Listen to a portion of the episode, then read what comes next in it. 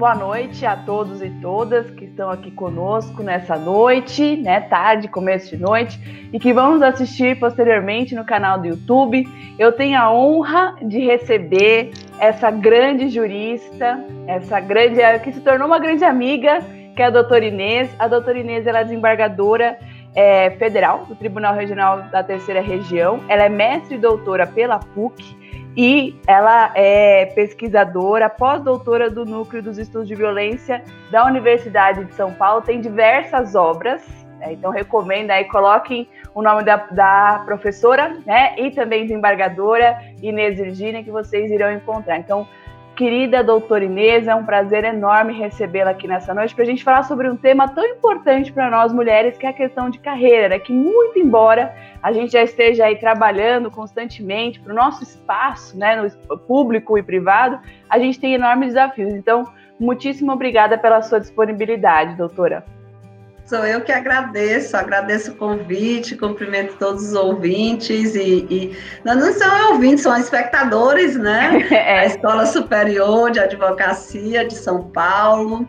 É, já dei algumas aulas, poucas aí, mas já dei, é, e é sempre um, um espaço muito, muito importante, muito qualificado. Fico muito feliz de estar aqui hoje e desde já eu vou dizer que você foi bem exagerada na apresentação é, dessa sua. Não sou essa super jurista, mas você também justificou que é muito minha amiga, então os, os, os, espectadores vão entender que essas suas palavras são frutos mais da nossa amizade, da sua generosidade, do que realmente da, do, de não sou isso tudo.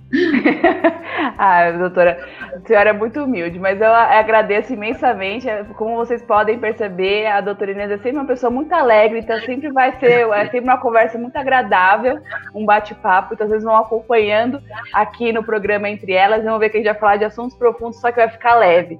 E falando um pouco já sobre a senhora, né, que eu sempre falo, eu convido as, as mulheres, é um programa de mulheres para mulheres, é, justamente para esse espaço, e a gente é, tem essa questão de se espelhar, né? A gente acaba se espelhando nas pessoas, na, na construção sem deixar aí de esquecer, gente, que cada um tem a sua própria construção de vida. Então, a doutora Inês vai compartilhar um pouco da vida da doutora Inês, mas isso não significa que cada um tem que seguir igualzinho, que vai ser igual, etc. A vida é, é sempre uma surpresa, né, doutora Inês?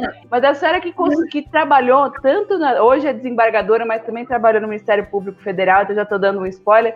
Como que a senhora construiu a sua carreira no setor público? A senhora sempre quis é, prestar concurso público? Como que aconteceu isso para a senhora e como é que foi o desenvolvimento da sua carreira? É interessante, né? Porque a gente combinou assim um pouco você me perguntar isso, e eu fiquei pensando se eu começava de quando eu fui me preparar para o concurso de, de, procuradora da República ou se antes, né? Mas eu vou contar um pouco antes. Eu sempre fui funcionária pública, desde os 20 anos. Eu, eu, eu comecei a trabalhar, meu primeiro emprego foi na Caixa Econômica Federal, eu fiz um, um concurso é, eu nunca tive nenhum, nenhum, nenhum, nenhuma atividade, na verdade, que eu não tivesse feito participar de um concurso ou de uma seleção, porque eu, eu trabalhava no escritório modelo né, da Universidade Federal do Ceará, na Faculdade de Direito, e também foi o, foi o primeiro concurso, primeiro, o escritório modelo abriu e eles fizeram o primeiro concurso, uma seleção, enfim. E eu, eu me, me classifiquei e, e trabalhei lá. Depois eu, eu estudei para o concurso da Caixa Econômica Federal para escriturária, eu estava já no finzinho do curso de Direito e eu não queria é, acabar o curso desempregada. Então, eu, e meu pai era bancário, eu achei que. É, e eu fui trabalhar na Caixa como escriturária, é, e trabalhei na Caixa cinco anos, faltava 15 dias para fazer 21 anos, e eu trabalhei com cinco anos lá. Então, eu, eu me formo e, e, e, não senti assim, o peso de quando você se forma. É, ah, e agora o que é que eu faço? Porque eu já estava fazendo. E, e, e, assim, eu, quando eu me formei, eu estava eu tava grávida. É, de cinco meses. Então, achei bom. Tá, eu já trabalhava um ano, um ano e meio, e estava grávida. Então, foi um período. Quando, quando eu estava na Caixa há três anos, é, eu comecei a prestar concurso. Então, fiz concurso para procurador da Fazenda Nacional, fiz alguns concursos, e eu ia muito bem na primeira fase, é, e eu perdi na segunda. Mas é, isso, é, isso é normal, todo, acontece, mas eu comecei a ver que eu não tinha. Eu, primeiro, eu me formei, eu me, eu, minha formação no curso de Direito, embora eu fosse estudiosa e tudo, mas a gente, eu, eu me formei em 90, então eu fiz dois anos com a Constituição antiga, que aí as pessoas dizem, os professores dizem assim, olha, a gente não sabe como vai ser a próxima Constituição, e chega 88, aí eu faço 89, 89, é, 88 já ninguém falava mais em Constituição, porque a Constituição estava para ser promulgada e ninguém sabia muito o que seria aquilo, né? E eu faço 89, me formo em 90, no meio de 90. Então foi, foi um período assim. Quando eu comecei a estudar, eu senti muita falta, assim, muita dificuldade mesmo em 91, 92, quando eu comecei a estudar. Eu ia bem na primeira etapa, na segunda eu perdia. E aí eu, em 94, eu decido em janeiro é, que eu ia pedir demissão é, quando eu fizesse cinco anos, porque tinha a questão da licença prêmio, porque eu funcionária pública, né? Então tinha aquelas questões da Caixa, ainda tinha, embora eu fosse elitista, mas era aquele espírito mesmo de funcionário público. E aí eu pedi demissão é, em 94, em, em abril, e comecei a estudar para concurso. Aí fiz concurso de procurador da República. A primeira vez eu fiz em 94, e aí foi já um golpe de sorte. Eu consegui é, quase que eu passava, assim, quase que eu passava para a segunda etapa, não quase que eu passava, mas eu, eu consegui ainda fazer a média no primeiro grupo, no segundo, e perdi em processo penal. Então, achei que era, era um aviso que eu podia continuar estudando, que ia dar certo, né? É, e aí eu. eu e, e é interessante, assim, porque na Caixa eu já tinha aquela, alguns confortos do funcionário público, né? Assim, eu tinha estabilidade, tinha o meu salário todo mês, então eu, eu sempre tive essa carreira pública, assim, tinha eu era caixa e assim, um tempo eu era tesoureira, então eu tinha sempre esse compromisso com o público, assim, com o, o, o dinheiro não era meu, o, é, essa, essa missão de você servir o público e saber que você tem que ser muito correto e muito honesto, foi algo que sempre pautou bastante minha carreira, assim, você... É, então, quando você me pergunta isso, e aí eu, eu vou em 94, fico estudando, fiz vários concursos, vários, vários, e, e em 95, em agosto de 95, eu passei num concurso em Brasília, da, da procurador, da Companhia Energética de Brasília, que era também, era elitista, mas era, era uma empresa pública. E quando eu cheguei lá, assim, com dois meses, eu já fui promovida, porque não tinha ninguém que quisesse, né? Porque é isso, quando você chega vontade de trabalhar e me botaram para ser procuradora-chefe, procuradora-chefe adjunta. Ah, então, é, e, e aí você vê também é, essa, essa questão, assim, eu sempre assumi muitas responsabilidades, assim, como tesoureira, como caixa, depois nesse cargo, porque você tem que assinar todas as os pareceres de licitação e a lei de licitação é fogo, né? Porque se você se compromete ali com alguma coisa, então tinha alguns embates assim com o, a procuradoria das, das instituições, assim, são as procuradorias de instituições públicas, elas, é, é, é elas são uma, uma fortaleza à parte, assim, para os gestores, eles acham que os advogados só querem criar confusão, mas ali é, é, é, um, é um setor muito interessante, assim, as procuradorias de alguns, porque eles,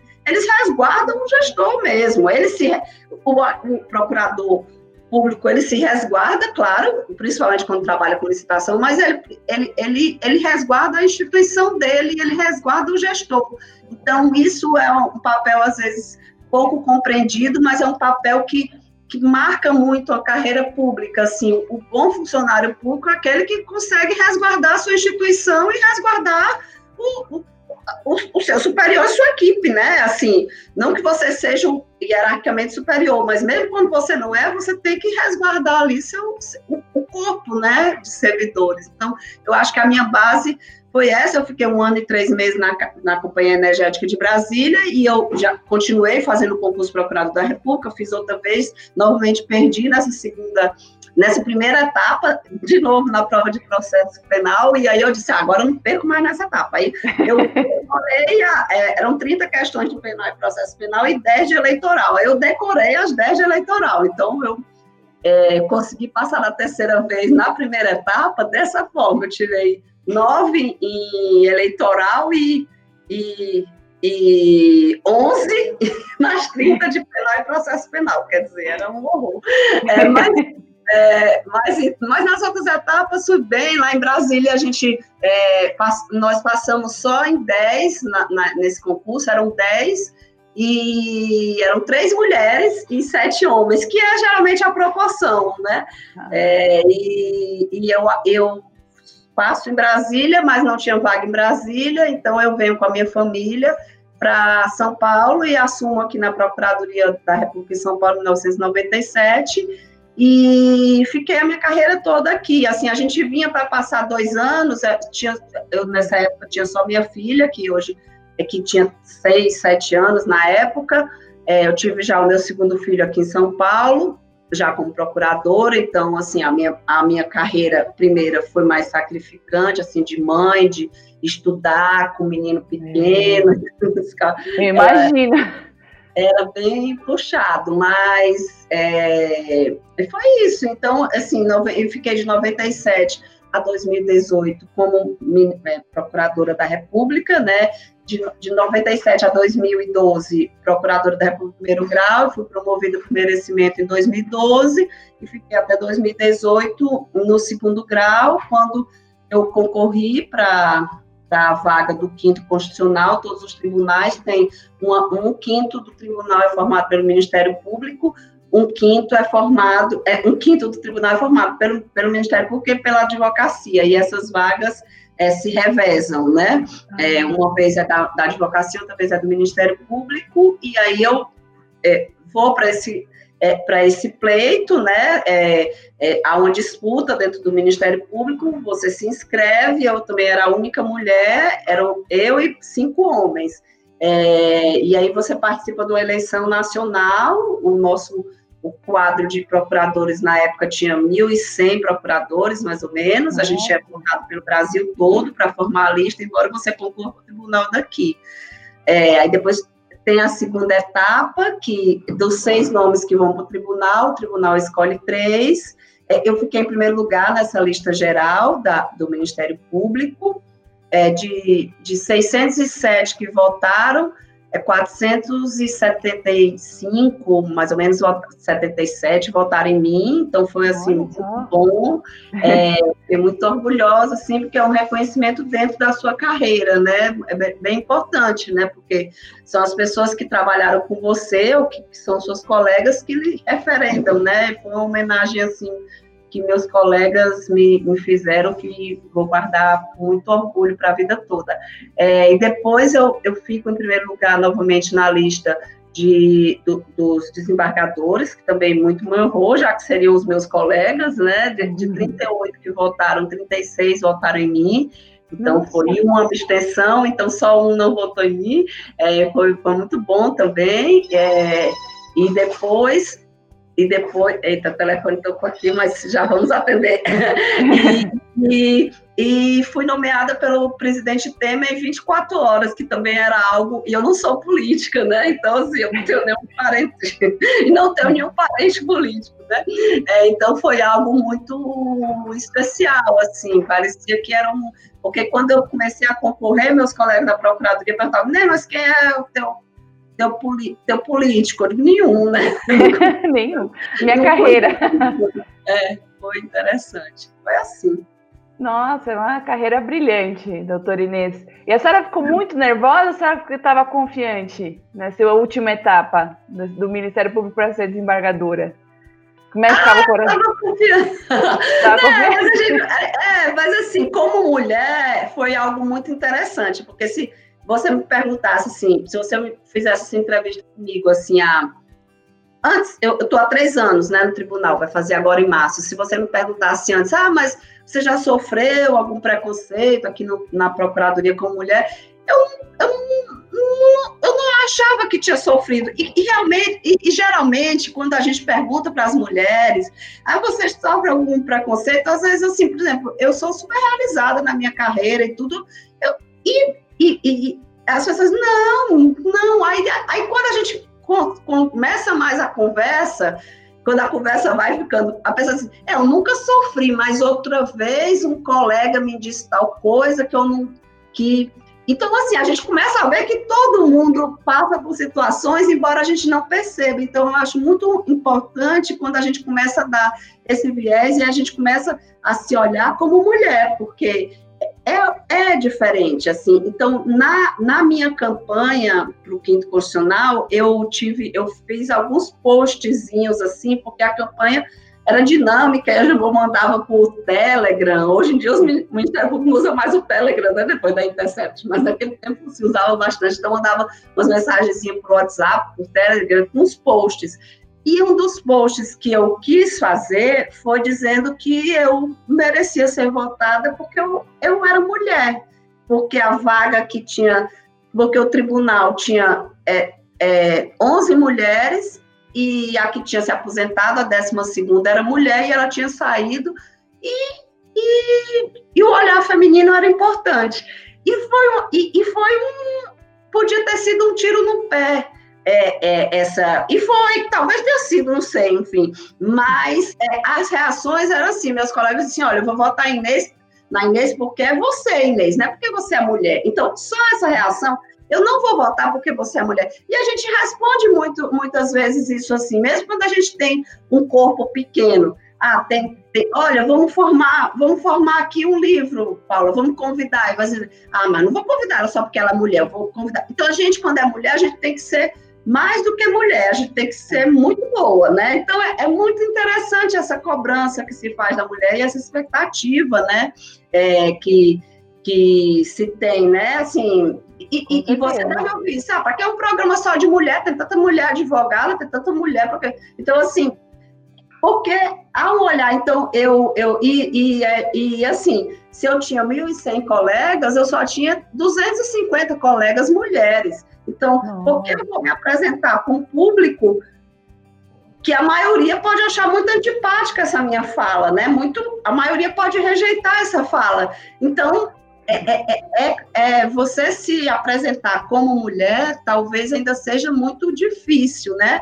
Eu me lembro que outro post que eu queria fazer, assim, eu, minha cunhada escrevia os postzinhos, porque ela é publicitária, ela botou ah. mulher casada, aí, não, não bota casada, porque isso pode ofender quem não é casado. Então, assim, mas eu sou casada, né? Então, assim, a, a gente, a, a, a questão da mulher, se você bota que é mãe, é, é pode lhe prejudicar em algum momento, porque você. Então, se você é mãe, aí você. E a gente começa a, a, desenvolver mecanismos. Não, eu sou mãe, mas meus filhos já estão grandes, eu digo agora. Então, assim, pode me falar que eu. Então, assim, ah, na, na mulher, na condição feminina, e eu digo na condição feminina, não é feminista, não é, é, é, é na própria condição feminina, a gente se vê como mulher, é, é, é, é ter que romper vários obstáculos que que se você é homem, é, é, você não ofende ninguém dizendo que é casado, solteiro ou que tem filho, assim, ninguém. Aliás, essas informações são informações que não, que talvez não, que não deviam ter importância para ninguém, né? A pessoa Exato. vai dar o jeito dela, né? E, e, agora na pandemia a gente vê muito isso, né? E, e, tem horas que a gente tem que ter essa compreensão mesmo, é, é, que as mulheres às vezes não, não, dão, não dão conta como os homens, porque elas têm mais obrigações, elas têm. Então, tem sido muito legal na pandemia, quando a gente recebe, olha, a gente está fazendo esse livro, mas as mulheres vão ter um prazo a mais, né, para ah, escrever. Então, assim, a gente, a, a gente precisa, às vezes, dessa, dessa, dessa distinção mesmo, né? Eu acho que sim, ainda precisamos, né? Com certeza, doutora Inês. É, é, eu acho que eu sempre pergunto, né? A senhora é a primeira desembargadora no programa Entre Elas, para dar essa perspectiva. mas todas, eu sempre acabo perguntando, sempre tem isso, né? Algo que, por exemplo, numa entrevista de emprego, né, quando você está procurando emprego, não fazem para o homem, fazem para a mulher, e fala, você tem filhos? Aí você fala, não. Você tem a pretensão de ter filhos, né? Essa segunda pergunta nunca acontece quando é com o homem, porque também se ele é. quiser, a, a não inconsciente fala, ah, mas não tem problema, né? Alguém é. vai cuidar dessa criança. Quando, na verdade, essa responsabilidade compartilhada que a senhora tem falado. Então, a questão é, o Covid trouxe uma sobrecarga ainda maior, porque essa, na sociedade patriarcal que nós temos ficou ainda desigual, mas ainda teve alguns movimentos do que eu vi e li de pessoas que, a partir de ter essa convivência em casa, pensaram, não, realmente é, é, tem que compartilhar, não adianta deixar só em cima da, da mulher, porque é isso, né? Ninguém, ninguém pode viver sozinho dessa forma. E aí foi interessante a senhora ter falado essa questão né, de um quadro com 1.300, né? de colegas é. 100 para 200. É, geralmente é 20, 20, 20 a 25%, e esse, e esse percentual também se repete no judiciário, né? É o número. É, a gente está um pouco longe aí ainda. É, então, se você pensa assim em, em, em, disputas públicas que são, vão ser votadas, assim, em disputas que vão, você vai ter o voto de todo mundo, é, não, não adianta você se apresentar como mulher, porque é né? verdade. É complicado essa, essa inserção né, da mulher e é a, a, foi interessante a sua vivência prática de vamos apresentar como mulher, mas isso pode ser uma questão ofensiva para algumas pessoas, né? Não vou votar porque você é mulher, sendo que na verdade deveria ser um ponto a mais, né? Ah, olha, temos que dar realmente um espaço para essa mulher e etc. Temos que ter a voz feminina. E na verdade, ah, não, porque a pessoa é importante ter realmente essa relação com a pessoa, mas né, sou mulher antes de, antes de qualquer coisa. Então, realmente interessante essa sua vivência né, das dúvidas da, na, na hora da, de fazer publicidade. E no final de contas, a senhora colocou que era casada ou não na publicidade? Não, coloquei, sim, Colocou. claro. Não, mas é outro ponto da vida pessoal, né? Mas, assim... Ah, mas é interessante. Não, é, é, não, é, mas são opções, né? Mas eu acho que o mais polêmico era falar sobre o olhar feminino, e mesmo com os números que eu trazia, porque você sabe que até hoje, no Tribunal Regional da Quinta Região, que abrange a região Nordeste quase toda, né? É, não, há, não, há um, não, não há uma mulher desembargadora, nunca uma juíza foi promovida a desembargadora, é, e apenas uma mulher já, já ocupou o cargo de desembargadora lá, que veio pelo quinto é, do Ministério Público. Então, assim, na verdade, é, é, então a gente tem que falar desses números. Até hoje, assim, agora o meu tribunal tem. Quando eu assumi eram 12, agora nós somos 9. Então, assim, é pouco, né? Pouco, são 43 é, é, membros, né? Então, a gente precisa falar disso, né? E, e porque é, é, tem todas essas questões, assim, precisa, ah, mas tem que ter um número igual no, no, nos concursos, tem que ter um número nas bancas de concurso, tem que ter uma. Mas, mas é difícil formar esse número porque não tem, não tem, não tem pessoas mesmo lá. Pra, tem poucas, né? Somos poucas, né? E, e então, assim, na verdade, há uma dificuldade. Eu acho que o Tribunal da Primeira Região, salvo engano, de 21 membros, são cinco mulheres. Então, assim, o número sempre está entre 20, entre 17% e 22%. 20. Aqui o maior, o maior era aqui, que eram 28%, mas eu acho que agora a gente já está em menos, né? Somos 9 de 43, já estamos em 22%. Então, são números que precisam ser falados, né? Com certeza.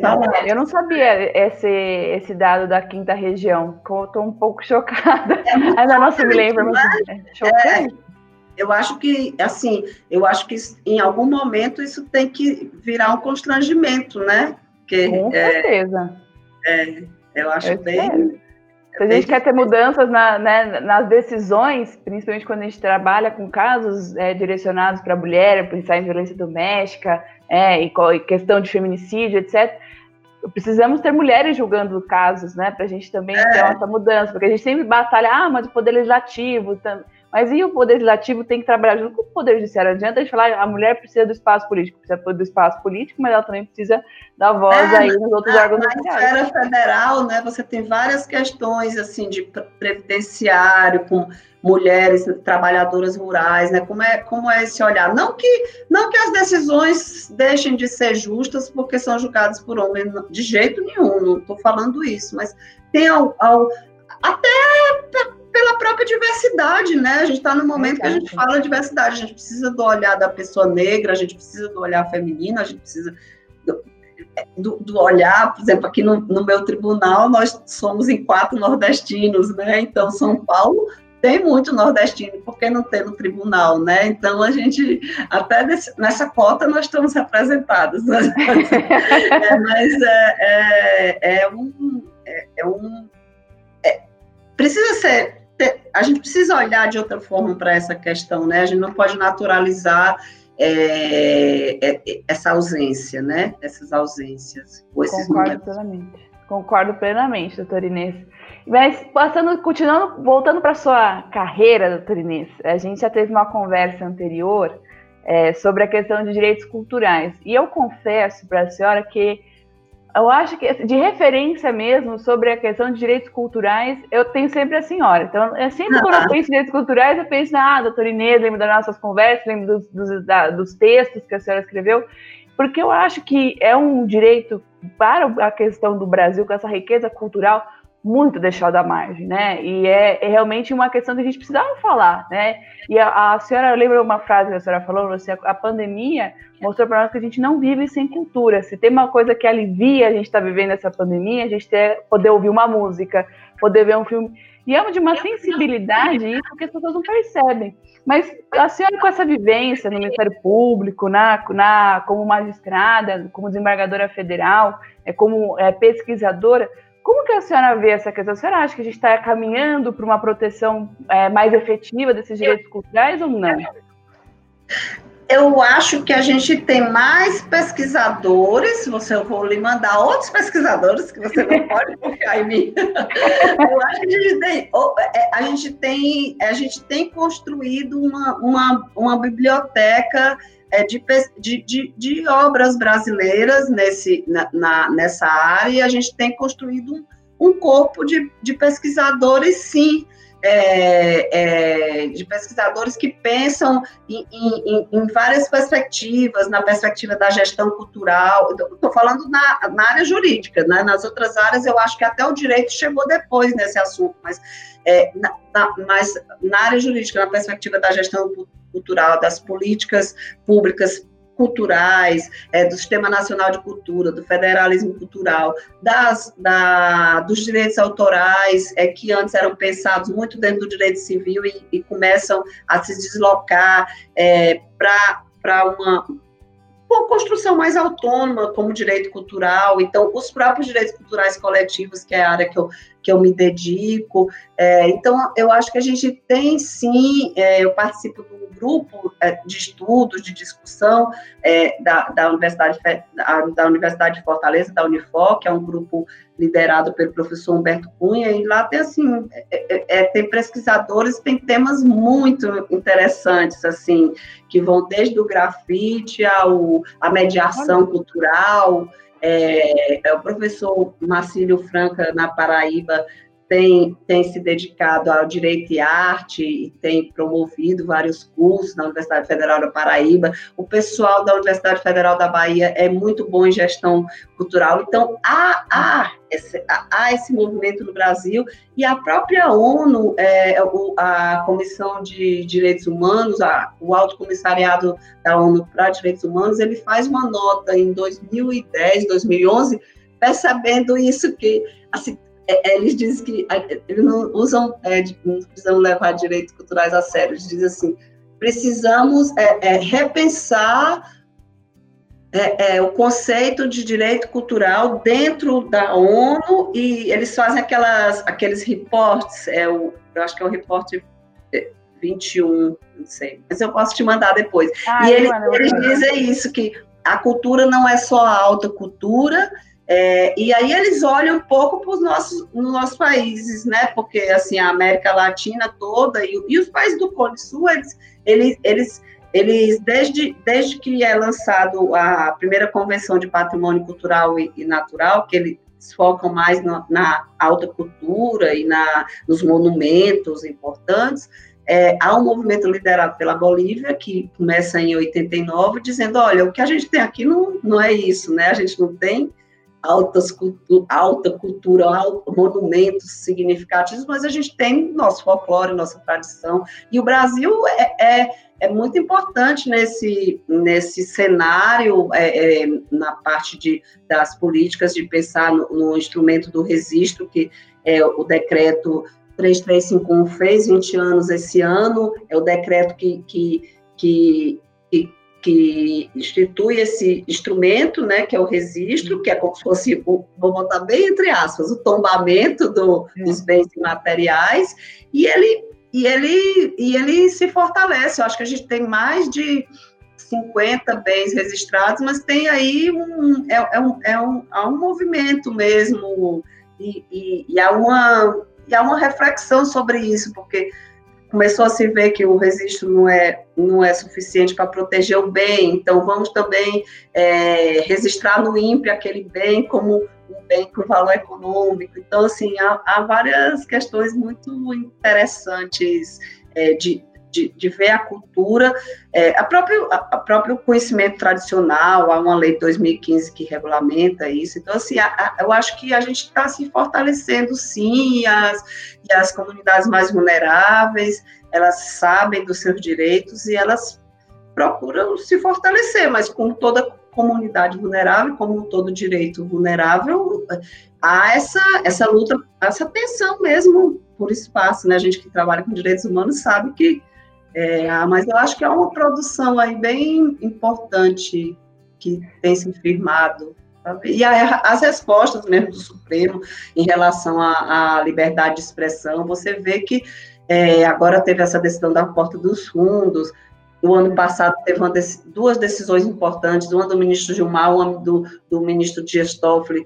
é, em relação àquele, àquela, ao recolhimento daquela, daquela da, da, da, revista em quadrinhos que tinham a imagem do beijo gay. Então, tudo isso entra nesse, nesse caldo aí, desse cenário de garantia da liberdade de expressão cultural, né? Tem, tem um movimento bem importante, o Supremo tem dado re, respostas muito, muito importantes, assim, a, a própria decisão relatada pela ministra Carmen Lúcia sobre as biografias não autorizadas, então a gente tem aí um cenário que é, é, é que, que poderia ser diferente, poderia não ser tão democrático se a gente não tivesse o respaldo do Supremo e também se a gente não tivesse uma doutrina aí caminhando e, e, e, e dando vez, e, as próprias ações, agora tem, tem uma ação importante, é, salvo engano, é uma DPF, eu, eu vou arriscar que é a 614, que é relatada pela ministra Carmen Lúcia, que se questiona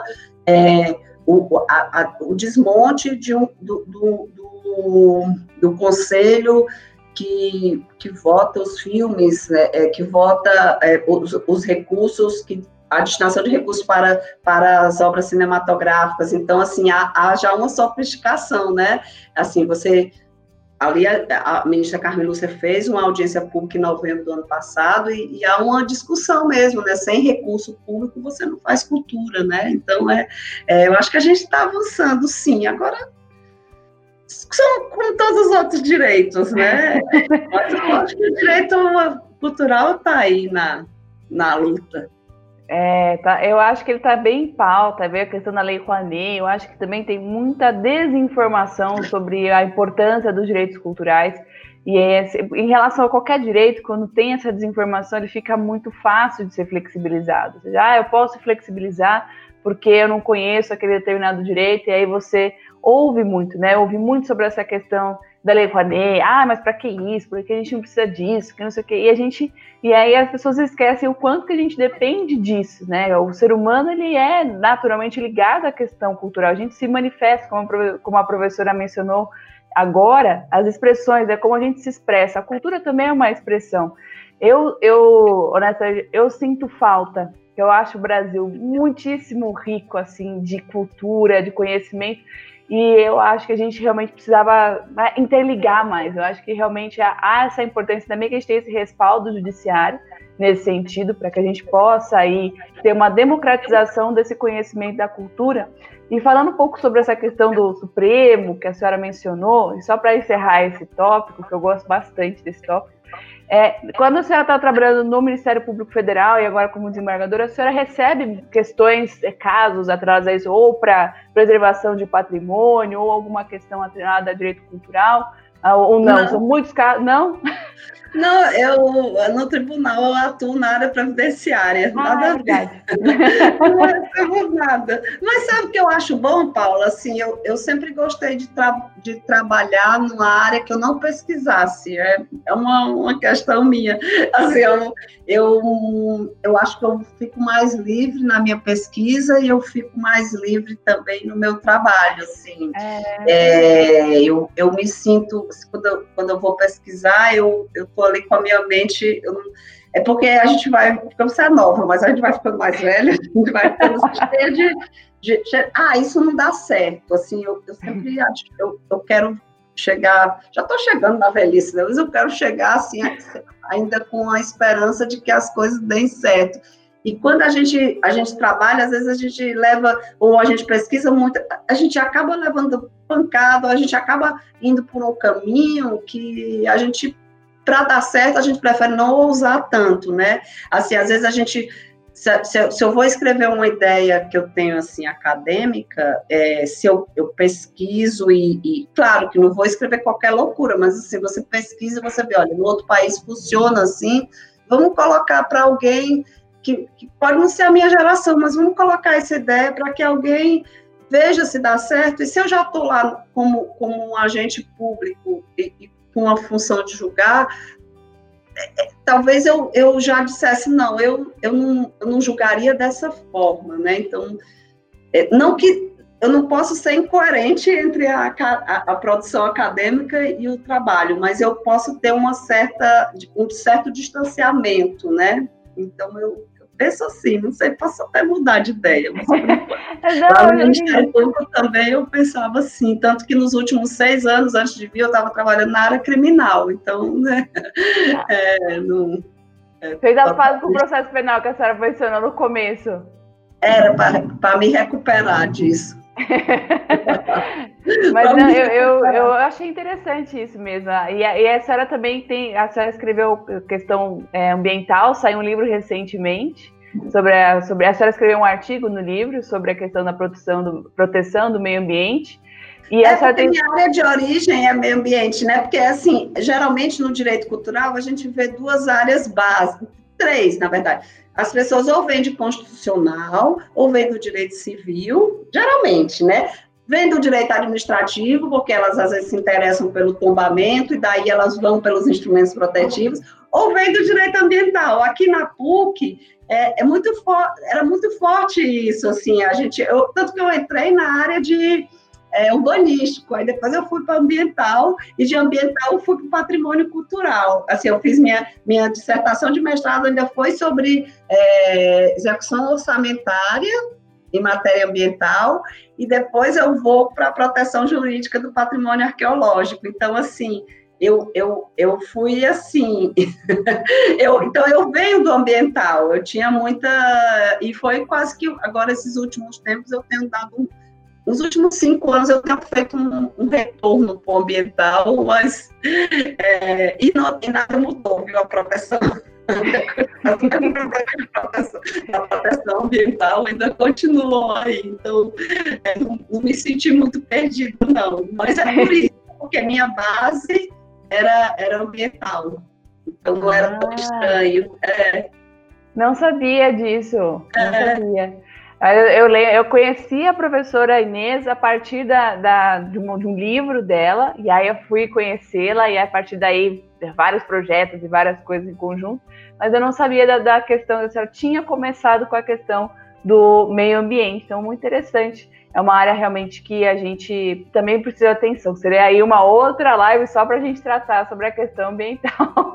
Ou mais de uma live, né? O ambiental é, é, é, realmente, e o ambiental tem essa questão assim, da, da, da importância da, da sociedade se mobilizar e perceber o meio ambiente. Então, é, é, muito assim, e proteger. Então, é uma área que é uma, você aprende muito a, a, sobre, sobre participação, sobre proteção de direitos coletivos, é, sobre o uso dos instrumentos coletivos, né? Assim, eu acho que a, eu digo que o direito, eu, eu fico dizendo que o direito cultural, patrimônio cultural, que é uma casinha para chamar de sua, mas ele é aquele adolescente que se beneficia muito da casa construída pelo direito ambiental, porque a jurisprudência, os princípios, é, assim, eu, eu, no meu livro eu defendo outros princípios separados só direito cultural, mas do patrimônio cultural.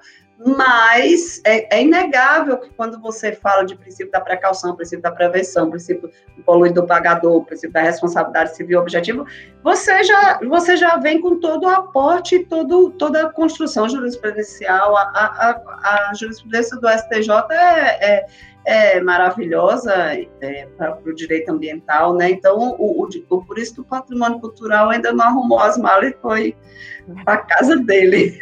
a gente está por ali. É, e, e, e, é interessante isso, porque quem, quem pesquisa por outras áreas, assim, se, é, se você não tem, se quem pesquisa patrimônio cultural de outra vem de outro caminho do direito civil, do constitucional, do constitucional ainda tudo bem, né? Mas assim, é, ele, ele é, é se surpreende quando encontra o direito ambiental, porque o direito ambiental é, é a, a, construção que a gente fez, né, a jurisprudência brasileira fez e os doutrinadores brasileiros fizeram, é, protegem sim o patrimônio cultural. É, é, ele não vai embora da casa do direito ambiental, sabe? Eu, acho, eu quero que ele vá, mas eu acho que ele fica. São dois temas que dá para ver que a senhora se identifica bastante. O olho até, até brilha quando a senhora fala. É impressionante isso. E, e, e às vezes veja como a gente está conversando assim, leve quantas coisas a gente acabou aí unindo de princípios. É, gente, eu sempre aprendo com a doutora Inês, mesmo quando a gente vai falar de alguma coisa mais tranquila. Então, isso é muito importante. Espero que vocês tenham pego aí essas informações, realmente é ver essas duas áreas. Eu nunca tinha pensado nas duas áreas como uma casinha perto da outra, mas é justamente isso. São duas áreas que, por mais que a gente fale, ah, direito ambiental, direito é, a cultura, eles estão unidos de alguma forma, né? Quando eu vou proteger o meio ambiente, eu também estou protegendo é, o direito cultural e vice-versa. Cada um ah, com a sua peculiaridade. É, em, todo, em, em, muitos elementos do, patrimônio cultural, eles estão exatamente no meio físico, né? A minha, a minha é. pesquisa de, sobre patrimônio arqueológico, o patrimônio arqueológico está todo ali. Um sítio arqueológico é um sítio dentro de um sítio natural, né? Assim, ou, ou de um sítio ou do meio ambiente urbano, mas ele está ele, ele tá primeiro, tanto que ele é muito beneficiado pelo licenciamento ambiental. É, a, a, pesquisa arqueológica dá um boom no Brasil, a pesquisa de contrato, né, de arqueologia de contrato, exatamente por causa do licenciamento. Então, é, e aí você vê patrimônio paleontológico, espeleológico, é, é, isso, o paisagístico, né, o paisagístico é. você é, é, um patrimônio que é dos dois, você não pode dizer que ele é mais cultural ou mais. É, é, né? Então, assim, é, é bem. Só, tirando do que a gente fala do, do museu, não, o museu está lá, mas é, dá para. É uma área muito próxima. Muito próxima. Muito próxima, com certeza, doutora Inês.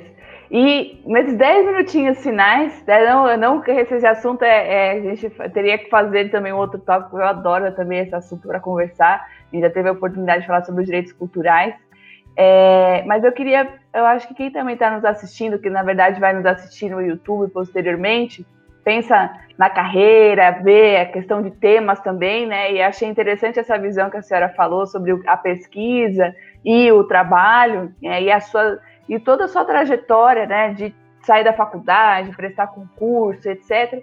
Mas, como a gente mencionou no começo, cada um traça a sua, a sua trajetória, tem que sentir, a, a doutora falou que sempre foi, que sempre sentiu também. Então, esse foi, eu acho que foi a primeira pessoa que falou isso. Na, pelo menos no programa, né? Nessa questão de ter sempre sentido isso e ter ido para o caminho diretamente, é, insistido, né? E não ter se preocupado, assim, não se preocupado entre aspas, não ter o medo, né? Da, da, preocupação, será que vai dar certo, não vai dar certo? E ter ido, né? Insistido, apesar de todos os desafios que não foram poucos. Mas se você, se a senhora encontrasse alguém, né, falasse, ah, doutora Inês, gostaria de um conselho, né? Pensar aí alguém que está na faculdade, sei lá, gostaria de uma questão complicada mas se a senhora pudesse falar para alguém, olha, é, a pessoa quer prestar o concurso público, seja para ser procurador, seja para ser é, juíza ou defensora, como que e aí é uma conjuntura também hoje concurso, etc. O que, que você falaria para aquela pessoa falar assim, olha, veja, porque a senhora falou uma coisa muito interessante, né? A senhora sempre tem uma preocupação muito grande de saber que aquilo não era da senhora, né? E que a senhora tava, teria que devolver de, do com o trabalho para o público. Isso é muito legal. Então, como que a senhora falaria para essa pessoa se ela tivesse em dúvida se é realmente aquilo que ela quer? É, a primeira coisa é isso, né? Eu acho que você tem que querer muito e, e saber por que você quer, né? Ah, eu quero porque eu vou ganhar dinheiro. Assim, você pode ganhar dinheiro fazendo outras coisas, né? Então, assim, é, é, só ganhar dinheiro, eu, eu acho que eu ganho muito bem, mas assim, eu vejo colegas, e, e, não daqui especificamente no tribunal, mas na minha carreira toda, desde a Caixa, eu via muita gente que achava que não ganhava, ou não, não, não se sentia. Então, assim, eu acho que o, o, você ter uma. Você tem que saber o que é importante para você. Ah, o importante para mim é eu, eu, eu ganhar um. Eu, eu ter uma estabilidade, mas isso não é suficiente, né? Você tem que querer, você tem que saber que, que, que, que você tem que saber que você tem que saber o que você quer, talvez, né? Assim, primeira coisa. E você tem que saber que você vai, você só vai ser bom como funcionário público se você é, tiver um compromisso público, assim, com o público. É, você não vai ser um funcionário público, você, você, tem que trabalhar muito, você tem que trabalhar com afinco, você tem que trabalhar com honestidade, né? E honestidade até com, com você mesmo e com. E, e com as pessoas, assim, eu acho que civilidade mesmo, você tem que entender que aquele que você você tem que proteger a sua, você tem que respeitar e honrar a sua instituição e o cargo que você está. Agora, até você chegar lá, você tem que estudar bastante para passar no concurso, né? Então, também você não pode desistir, né? Assim, você não pode desistir, não, e não é fácil, não é fácil para ninguém, não foi fácil para mim, não é fácil para ninguém. Eu não, não, vi ninguém chegar lá é, é, assim, de forma fácil, né? Todo mundo tem uma cota de sacrifício que que vai de, vai de cada um, né? Assim, você tem filho, você, você sacrifica seu, seus momentos do seu filho para estudar. Você não tem filho, você sacrifica o seu momento de lazer, é, ou de, de estar com alguém que você gosta para estar tá estudando. Então, é, é, e é você saber, você ter humildade, é, você ter muita humildade para fracassar, porque, assim, é, você fracassa bastante, assim, a gente pra, até entrar, né? Depois a gente fracassa lá dentro, mas assim, é, é a, humildade eu acho que é muito importante, assim, é. você, você tem que ser humilde, né? E, e acha e, e o fracasso só fracassa quem tenta, né? Então, assim, também nunca vi isso como. E mesmo dentro da carreira pública, você fracassa de várias formas. Você fracassa porque sua opinião você tem certeza que está certo, mas é, você não você não, não tem poder de persuasão ou você não encontrou o grupo certo para você defender suas ideias. Então você tem que ter sempre humildade e sempre respeito por, por quem conseguiu ali é, é, dentro né, da carreira quem conseguiu mais que você, porque alguma coisa ali tem, é, algum caminho tem ali que você precisa aprender e, e, é, e é sempre bom, né, você respeitar todo mundo que está ali com você. Então, acho que uma carreira pública é muito feita de, de respeito mesmo, assim, pela instituição, é feita de, de, de compromisso mesmo, assim, de, e de civilidade, né, porque você, você não precisa ter é, milhões de amigos o seu trabalho é o seu trabalho. Eu acho que a, a sua, você tem que ter uma vida. Ao mesmo tempo, assim, a, a carreira pública, eu acho que assim, a gente fica, a gente tem uma carreira mais bem sucedida para a gente, não para os outros que você está vendo como bem sucedida, mas você mesmo se acha bem sucedida quando você tem, tá, tem, você está com as pessoas que você ama, você tem uma vida feliz, você tem um hobby ou alguma coisa que você gosta de fazer, então é, eu acho que o, o e, e, e, você dorme tranquilo porque você cumpriu aquela tarefa ali, né? Dentro do que, do que você se propôs, dentro do seu trabalho. Mas o trabalho não é o fim, assim. Eu acho que o trabalho. É, o meu trabalho eu sou muito realizada e é, um, é uma fonte, assim, de realização para mim. Mas eu acho que é, o amor e assim minha vida pessoal é que me, me até me, me deixam felizes assim. Eu acho que o trabalho eu fico feliz no meu trabalho porque eu, eu me faço o que eu me proponho a fazer. E eu, eu nunca me exijo assim. Eu digo só que eu quero errar pouco e acertar muito. Então assim quando erro a gente sabe né que se a gente aceita o nosso erro, a gente aceita o erro do outro também. Isso vale desde o começo, né? Desde o concurso, né? A gente erra mesmo, a gente erra e, e perde a prova, né? Fracassa, assim. Sei lá quantos concursos eu fiz, né? Mas assim, mas, é, um, dia, um dia acontece. Eu sempre dizia, um dia a gente tem um concurso que é nosso, cai aquela pergunta, porque tem a sorte, né? A gente é. tem que ter sorte né, na vida. Então, a sorte é. Mas a gente tem que estar preparado. Eu, eu sempre eu brinco que o meu pai contava uma história, meu pai já é falecido, que ele disse que um goleiro chegou, passou o ano invicto, não recebeu nenhum gol. Aí chegaram e perguntaram ele, como você justifica tanta sorte? Ele disse, olha, só os competentes têm sorte. Então, assim, a gente tem que estar preparado para a sorte, né? A gente tem, tem que ir fazendo todos os concursos e estudando tudo, que um dia é a pergunta que a gente sabe mais, né? Mas, assim, é, eu acho que é não desistir mesmo. Só, só em duas palavras, é não desisto, né? Um dia acontece, não diga, ah, eu sou, ah, eu não nasci para isso, eu quero muito, mas não nasci para isso. Bem, você quer, você é. Um dia acontece, um dia acontece, e, mas também, assim, a gente, a gente tem que ir criando várias janelas, né? Assim, se você está estudando e está muito cansado e viu que não dá, vai fazer um mestrado, vai fazer um curso para para continuar estudando em outra, porque sempre eu acho que a vida acadêmica é um apoio, assim, é, é, é tão importante, né, assim, é, é, tão, tão precioso, né, você acaba tendo um aporte muito grande para tudo que você for fazer, né, assim, você está dando essa entrevista hoje porque você pesquisou para dar sua aula, né? É interessante isso, né, Paula? Assim, até, até a gente é amiga porque você tinha uma pesquisa antes. Então, assim, acho que a vida acadêmica é, é um é, é, muito, muito, assim, para mim foi um presente para minha vida, assim, é, ter uma vida acadêmica. São reflexões, assim, que você tem muito horizontais, assim, você, é, você acaba eu, no meu caso, rejuvenescendo, ganho amigas novas de idade, de visão de mundo. É, é, muito, eu acho que isso é. E, e o contrário também, né? Você, quando você, pode, você começa a pesquisar, você é, atinge um nível que, mesmo que você não seja ainda uma pessoa madura, assim, não tenha uma experiência de vida, você consegue conversar com uma pessoa que já tem, porque você tem aquela horizontalidade, você tem aquele conhecimento em comum, né?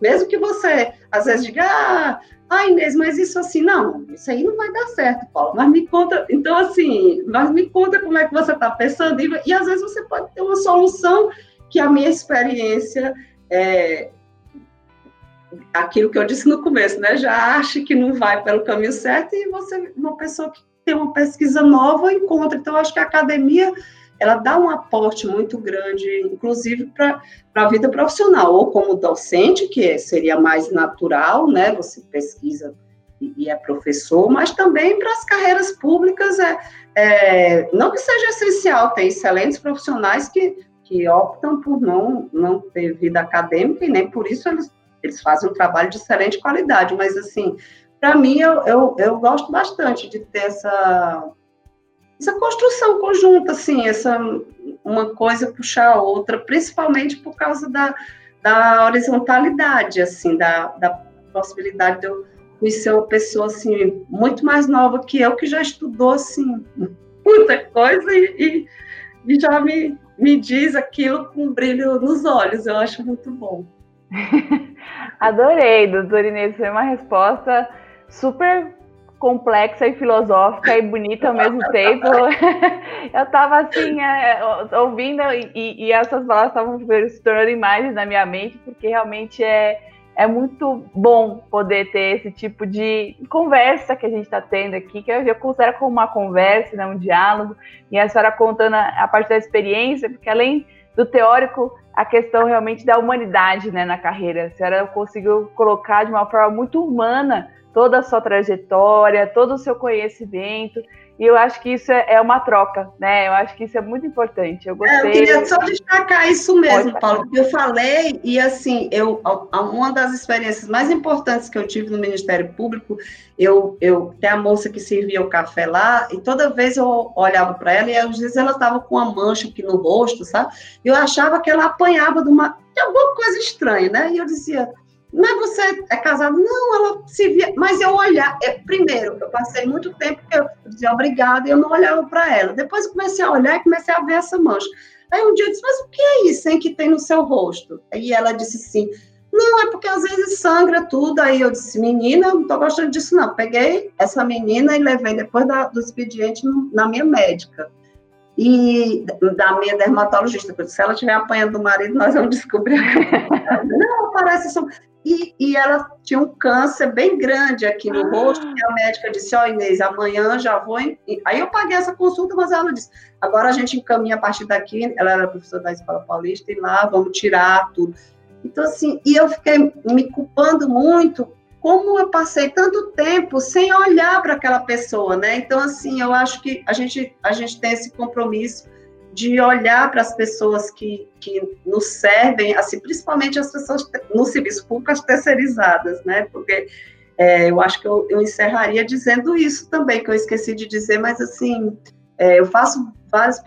Mas não é caridade, assim, não estou falando de caridade, estou falando de civilidade mesmo, de você olhar o outro e, e, e puxa, e dar um bom dia e ver que tem alguma coisa errada, né, ali na, naquela pessoa, né, inclusive na aparência, na, é, então, assim, eu acho que também é, é, um compromisso que todo funcionário público tem que ter, sabe, assim, com, hoje em dia, com os terceirizados, porque eles são a, o, a, ponta mais frágil, né, mas se você tem um atendimento ao público, o público, né, então, assim, você, então, esse, eu, eu, eu fiquei, fiquei bem chateada por por eu não ter notado antes. E, e fiquei muito chateada também porque ela, quando ela teve isso, ela ficou com vergonha, porque estava com esse câncer e pediu demissão. E ela era funcionária pública, ou era terceirizada, e eu só estranhei que ela não aparecia mais lá.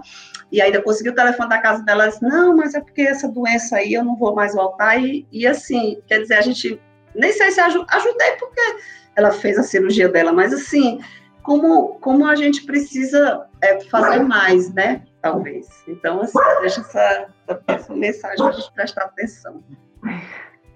É, obrigada pelo seu relato, doutor Inês. Mas também que a senhora anotou. Eu acho que é importante, às vezes se culpa mesmo, acho que todo mundo passa por esse momento, por que eu não pensei antes, por que eu não fiz antes?